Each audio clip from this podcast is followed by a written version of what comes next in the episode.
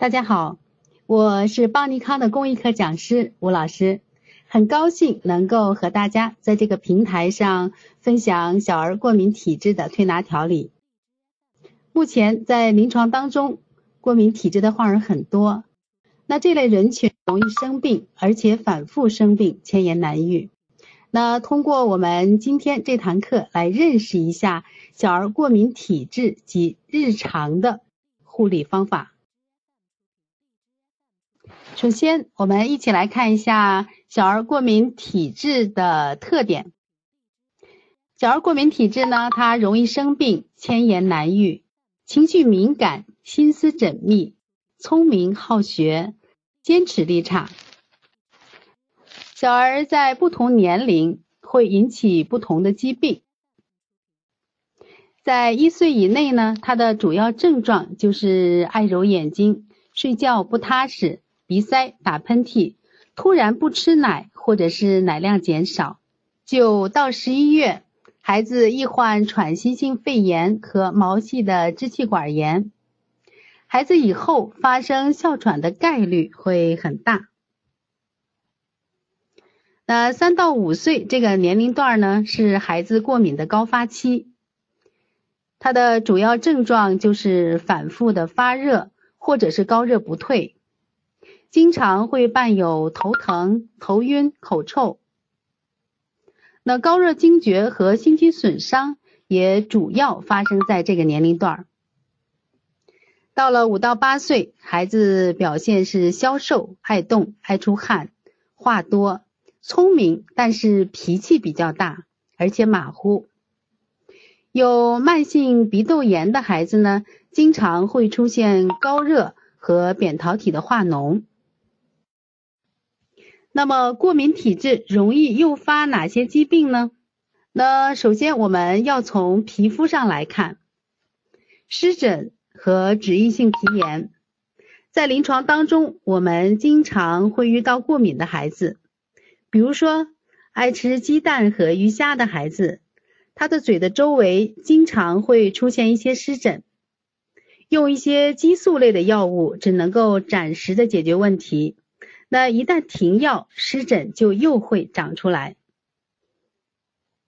第二个就是表现在消化系统上，会有腹胀和经常放屁、打嗝的生理性腹泻的这些现象。有些过敏性咳嗽的孩子呢，会长期的腹胀，每次给他揉肚子的时候呢，摸上去啊，他那个肚子就都是鼓鼓的，感觉那里面都是气。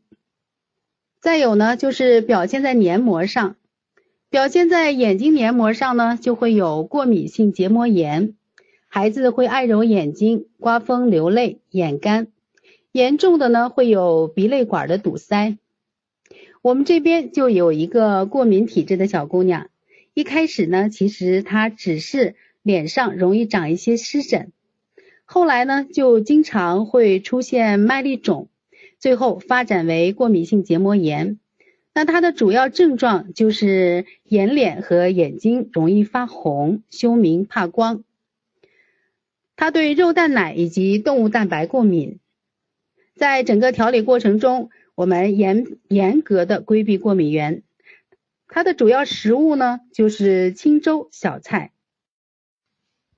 在坚持调理了半年之后，孩子呢就不再过敏了。这个是我们调理比较成功的一个过敏体质的案例，表现在鼻子黏膜上的过敏呢，主要为揉鼻子、抠鼻子、打喷嚏、流清涕，或者是经常性的鼻塞。表现在呼吸道呢，主要是过敏性的咳嗽和咳嗽变异型哮喘以及支气管哮喘。表现在心脏上，就是孩子。入睡比较困难，出汗严重，心慌。那是否有过敏性的心肌损伤呢？可以通过心肌酶和心电图的检查来确诊。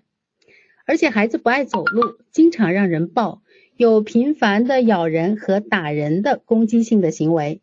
那表现在神经系统上呢，就是容易引起多动症和抽动症的发作。下面我们一起来看一下。小儿过敏体质形成的原因。过去的儿童过敏的体质比较少，那现在为什么越来越多的孩子变成了过敏体质呢？跟现在的生活方式是有很大关系的。那以下几种类型的孩子都是过敏体质潜在的人群。第一种呢，就是父母患有过敏体质的孩子。那在临床当中，每年的九月份就是过敏性鼻炎的高发期。有这样一对母子来调理过敏性鼻炎。他们每天早晨呢都会打喷嚏、流鼻涕和鼻塞。那仔细的一问才知道，妈妈为了保持体型，每天晚上呢都不吃饭，只吃水果，是因为他认为水果呢可以补充维生素，还可以减肥。当然了，他也会把自己认为好的东西分享给自己的宝贝。但时间长了，吃的。寒凉的水果多了，就伤及到了孩子的脾胃，那这样呢，就会导致脾土不生肺金，而肺又开窍于鼻，就形成了过敏性鼻炎。所以呢，他们母子二人的过敏性鼻炎呢，不一定是身体上的遗传，有时候就是生活方式上的遗传。第二个呢，就是妈妈在怀孕期间饮食不当的孩子。由于妈妈在怀孕期间吃了很多的辛辣的食物，导致孩子一出生就容易长湿疹，脾气比较大，而且爱哭闹。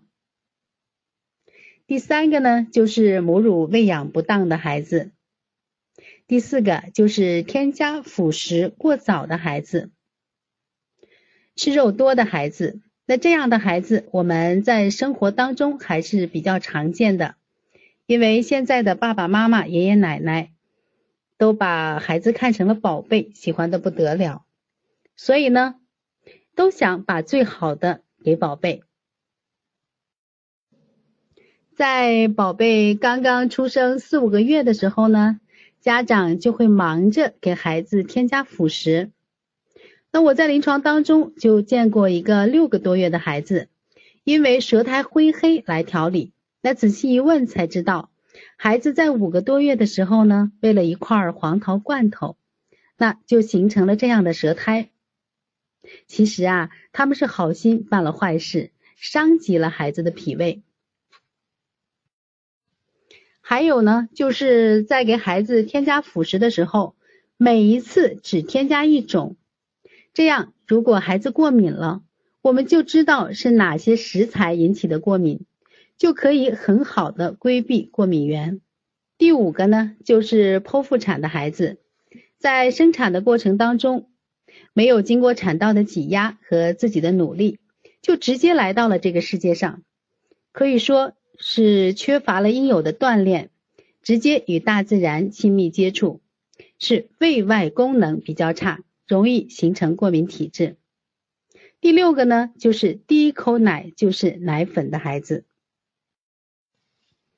第七是夏季出生在空调房的孩子，由于刚从母体里面出来，内外的温差比较大，孩子第一口气呼吸的就是凉凉的空气，就会导致孩子的敏感度增高。很容易形成过敏体质。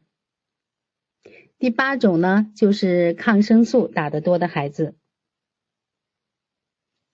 现在有很多家长呢，孩子稍微有点不舒服就赶紧用药。在这里，我想提醒大家，如果孩子病了、发烧了，一定要先去医院做一个血常规的检查，针对性的用药。如果确实是细菌感染、白细胞高，再用抗生素。平常滥用抗生素就会导致孩子的白细胞低，降低孩子的抵抗力，形成过敏体质。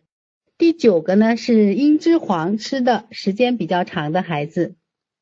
第十个是户外运动少的孩子。那第十一种呢就是学习压力比较大的孩子。那以上呢就是十一种形成过敏体质的原因。知道了原因。我们一起来看一下过敏体质的调理方法。西医认为，过敏是人体免疫系统对天然无害物的过度反应。那中医就认为呢，正气内存，邪不可干，邪之所凑，其气必虚。正因为正气虚，体质会异常的敏感，对正常的事物产生了过度的反应，因此正气不足是这种体质发生的内在根据。脾胃为后天之本。肾为先天之本，一般调理体质是先后天同调，脾肾同补。我们的调理思路就是健脾助运，补肾益气。推拿的方法呢，有补肾阳、补脾经、揉板门、清肺平肝、揉血海、揉气海、揉关元、揉足三里。摩小肠和正捏脊。呃，最后来让我们看一下过敏体质的日常护理。现在是中西医结合的时代，发现孩子过敏体质之后呢，要先去医院做相应的检查，以免延误病情。最好针对性的做一下过敏源的检测，规避过敏源。对过敏较为严重的患儿，需要针对性的治疗，在医生的指导下，使用激素或者是抗组胺的药物，以缓解不适。我们需要做到以下四点：第一，要养成良好的生活习惯和作息时间，经常做适当的户外活动，多晒太阳，呼吸新鲜的空气，和大自然亲密接触。那第二呢，就是饮食均衡是给宝宝提供饮食的重要要求，营养摄入均衡，每天的饮食包括谷物、蔬菜、肉等，要少油少盐，口味要清淡，培养健康饮的饮食习惯，避免食用腌制、膨化、油炸的食品，以蒸煮为主，不要油炸和煎烤。少食多餐，定时定量。第三呢，要规避过敏源。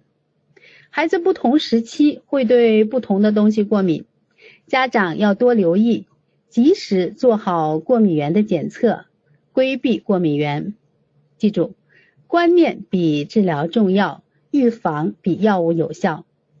孩子不过敏不生病，身体就会良性的循环，越来越好。一旦生病了，就会对身体造成伤害，那这个过程是不可逆的。第四，对孩子的要求不要过高，多鼓励孩子，让孩子充分的自信，做自己感兴趣的事情，让孩子在快乐中成长，避免情志的抑郁。今天我的课程就分享到此，谢谢大家的支持。